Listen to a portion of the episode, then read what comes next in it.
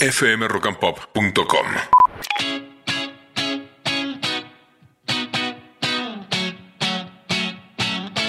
No es tan difícil saber sobre Duki. Si no tenés ni idea del trap o de él, las canciones te lo van a recordar. Cualquiera de los temas que escuches en este podcast los vas a conocer. Pero no es exactamente su música lo que lo hizo conocido. Duki apareció primero haciendo freestyle. El freestyle es como cuando ves en una película yankee a los pibes rapeando en una plaza. Bueno, esa movida llegó acá hace algunos años. La gente se empezó a reunir en plazas y empezó a tirar rimas. Solo mandamos los capos del hip solo mandamos los que tienen ritmo, no los tarados que quieren colgarse de todos los logros que nosotros hicimos. Después llegaron los campeonatos. Duki ganó el quinto escalón, una de las competiciones más importantes que le permitió llegar a un estudio y grabar su primer simple. Duki estaba tan manija por comerse el mundo que ese mismo día empezaba a laburar en un restaurante. Bastante cheto. Pipi gugu. Creo que tiene que ver un poco con, con predicar lo que uno busca, ¿no? Como cómo hago tangible, cómo hago real o palpable eso que yo tengo en mi mente y estoy proyectando. Y creo que la forma más cercana a hacerla, obviamente la voluntad está muy metida, yo creo que la voluntad es, es básica, eh, pero eso de, de predicar todo el tiempo lo que uno quiere hacer hace que, que en palabras se empiece a darle como más fuerza, ¿no? Y que toda esa fe se ponga ahí y empiece a generar una, una identidad real. Eh, y yo creo mucho en la energía, en la ley de atracción, por ejemplo. Eh, y es eso, como que si vos lo estás buscando y predicás eso, hablas de eso, lo pones en palabra, todo lo que haces lo haces para eso, estás haciendo la mitad del trabajo. A medida que pasaba de ronda se dio cuenta que no llegaba al laburo, así que se la jugó y se mantuvo firme al pie del cañón. Llegó hasta la sexta fecha y ganó el gran premio de grabar en el estudio Boombox. Ahí nace No Vendo Trap, que para tu asombro lo lanzó por su canal de YouTube. Sí, como escuchaste, YouTube. O sea, el tipo no tenía nada. Solamente un tema, ni siquiera podía sacarlo a través de un sello discográfico y lo tuvo que hacer a través de una plataforma. Además de estos hitos, Tuki pudo mantenerse en la onda y explotarla al máximo. Por ejemplo, con su trío Modo Diablo, que comparte con Easy y Neo Pistea. En algún momento de tu vida escuchaste hablar de esto. No tanto por el grupo, sino por lo viral que se hizo el gesto popular que hacían con la mano. Era una especie de, de cuernitos del rock, pero sumado el pulgar. Duki también creó skere, una palabra que se hizo popular en segundos. Lo cierto es que skere no es ninguna palabra, en realidad. El tipo escuchaba mucho a los raperos del Bronx y de Estados Unidos en general, que utilizaban mucho la frase let's get it, que vendría a ser algo así como un vamos por ello, vamos a hacerlo, vamos a meterle, vamos a romperla, algo así es. Al Duco no le salía la frase, entonces repetía por fonética lo que escuchaba. Y así surgió de la nada Skere. Su reinado a nivel nacional llegó a partir de los temas Hello Koto y She Don't Give a. Pero su reconocimiento cruzó las fronteras y los océanos con el tema Goteo, lanzado en 2018. Me puse la Gucci con un short de Nike, puso cadena, estoy que goteo. Sigo volando ciudad en ciudad, tumbando el club, ya no paraneo Con cara de que nada va a salir más, soy un rockstar, estoy que goteo. Estoy donde yo les dije que iba a estar, ustedes donde están no lo veo. Uno piensa que la música de Duki empezó en Antesana 247, la casa que compartió con Easy A y otros artistas donde componían y hacían música. En realidad, el Duco inició su odisea trapera en la CMK, Comunidad Mutantes Crew. Crew vendría a ser equipo, banda. Una casa donde los hermanos Mancilla lo curtieron en este mundo.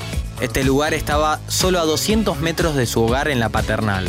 Todo era fumar porro, comer lo que se podía y, obvio, hacer canciones. Repasando la discografía de Duki, quiero hacer una pequeña mención, un párrafo aparte para el tema publicado en 2021 llamado Malbec. A mi parecer, el mejor tema lanzado hasta el momento por Duki. En colaboración con Bizarrap, metieron esta joya que incluso se usó en videos motivacionales de la selección argentina. No se quedaron solo con eso, también sacaron su versión en vivo de este tema que a las pocas horas de ser publicado, se convirtió en tendencia número uno de YouTube. A la ciudad y me reciben como si fuera el boss y ni yo sé cómo pasó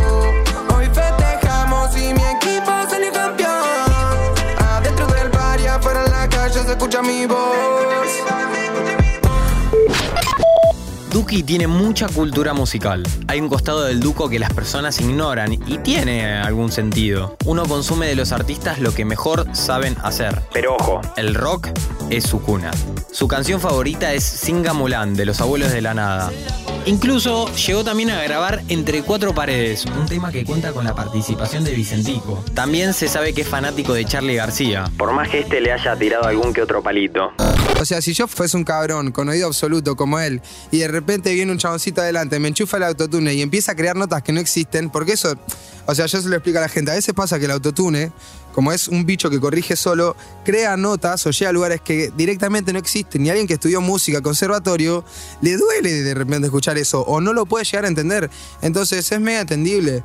Eh, Nada, eso, para mí él es una bestia. Sería medio hipócrita si te. No, sí, porque prefiero 10 veces más que diga, che, no usen más autotune. Y saber que al menos me escuchó un segundo que, que nunca me haya pasado caída y no sepa quién soy. La prefiero mil veces. Duki es crítico y filosófico. No terminó el colegio, pero eso no lo limitó a pensar que no iba a poder cumplir sus sueños. Duki da un mensaje genuino, donde el arte y las cosas que te vibran en el cuerpo son muchísimo más grandes que cualquier otra cosa, y que el aprendizaje llega a partir de las experiencias vividas. Más allá de eso, está de acuerdo en muchas cosas con respecto a la enseñanza escolar y cree que todos los chicos y chicas merecen aprender. Alcanzando la parte sentimental, las experiencias vividas, el Duco habló en varias oportunidades sobre los excesos, que de algún modo pudo superar. La vida de un rebelde sin causa. Un rockstar que de muy chico se codió con la droga y que por suerte se pudo alejar. De repente como que me di cuenta también que por ahí la gente tenía una imagen errónea un poco de mí y que también era culpa mía por cómo yo decía mostrarme, ¿no? Y después de un tiempo que yo ya me afiancé, ya sé quién soy, ya sé lo que hice por esta, por esta vaina, por la música, que sé a dónde llegué, a dónde puedo llegar todavía, eh, dejé de sentir tantas inseguridades. Yo siempre la verdad que uno por ahí por afuera me ve súper seguro, pero toda esa seguridad es una coraza para poder aguantar todas las inseguridades que tengo. Y estoy lleno de defectos como todas las personas, me miro al espejo y me encuentro 400 defectos, me escucho al hablar y a veces me molesta hasta cómo hablo, como todos. Eh, y tal vez fue un poco eso, ¿no? Estoy más seguro. Esta crew pudo rescatarse desde un primer momento. Se dieron cuenta que la influencia que podían dejar en esta generación era muy fuerte y que debían expresar un mensaje favorable para la sociedad y el mundo. De repente me vi en bocha de situaciones y videos en los cuales estaba eh, totalmente drogado y dije, esto no puedo hacer yo, no es, lo, no es lo que tengo que hacer yo, tengo una responsabilidad. Me siguen 5 millones de personas, hay bochas de pie que están viendo lo que yo hago, que les gusta lo que yo hago se preocupan por mí de verdad. Hay gente que se preocupa por mi post y yo de repente mostrando eso. Más allá de mi familia y todo, ¿no? Como que gente que de verdad se, se, siente unido a vos por, por, tu música y porque te sigue. Y, todo ese tiempo, ese parate, me, me ayudó para darme cuenta que, que, estaba equivocado, que estaba yendo por un camino erróneo y que la responsabilidad que tenía era, era algo lindo, era algo hermoso, con lo cual yo tenía que cumplir. Hace no mucho me junté con un amigo y discutimos sobre quién era mejor, si Duki o Woz. Él ahí me supo responder perfectamente. Duki es el Beatle del género. Yo me quedé mudo y no entendía cómo podía poner a la par a los Beatles con Dookie. Y después lo entendí a la perfección. Dookie es el pionero del género. Sin este pequeño gran hombre, no sé si podríamos hablar de otros grandes nombres como Woz, Trueno, Nicky Nicole y muchos otros más. En 2021, el Duco mostró que es grosso y tiene la capacidad de ir por distintos caminos. El de este año sin duda fue el reggaetón, participando en distintas canciones de artistas amigos y algunas amigas, y aún más por sacar la temporada de reggaetón. Un álbum de reggaetón. No hay mucho más para venderte. Estamos conectados